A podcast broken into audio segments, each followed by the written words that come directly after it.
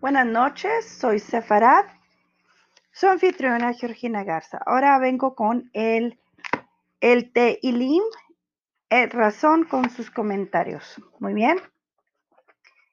Para el Menatseach con melodías, con Sheminit, un salmo de David. Hashem, en tu enojo no me reprendas y en tu furia no me castigues.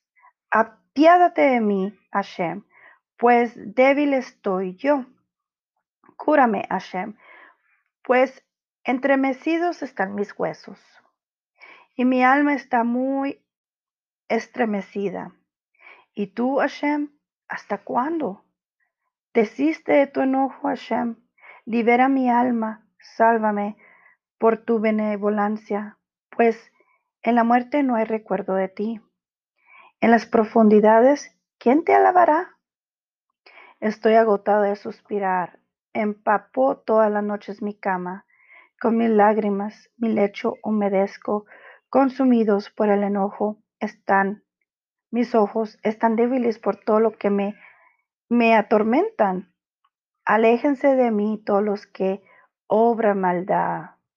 Pues Hashem ha escuchado la voz de mi llanto. Hashem ha escuchado mi súplica. Hashem, mi plegaria aceptó, aceptará. Se avergonzarán y se estremecerán mucho mis enemigos, retrocederán y se avergonzarán en ese momento. Ah, Ahorita regreso con los comentarios.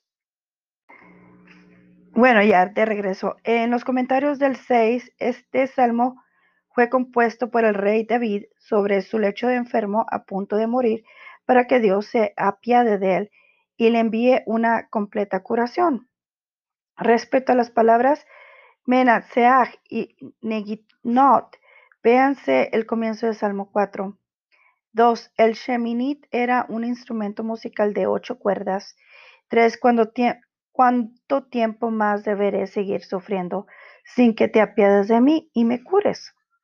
Número cuatro, es decir, ¿quién te alabará en las profundidades de la tumba? El rey David quiere decir que después de la muerte es imposible recordar el nombre de Dios para alabarlo, como lo hacen los vivos, quienes lo alaban con el alma y el cuerpo. Cinco, de pena y sufrimiento por mi enfermedad. Y seis, mis ojos están débiles de tanto llorar por el enojo que tengo hacia mis enemigos, quienes se alegran de mi sufrimiento. Y siete, cuando vean que me curaré, mis enemigos se avergonzarán y se estremecerán mucho, y en ese momento querrán hacer la paz conmigo. Este es el capítulo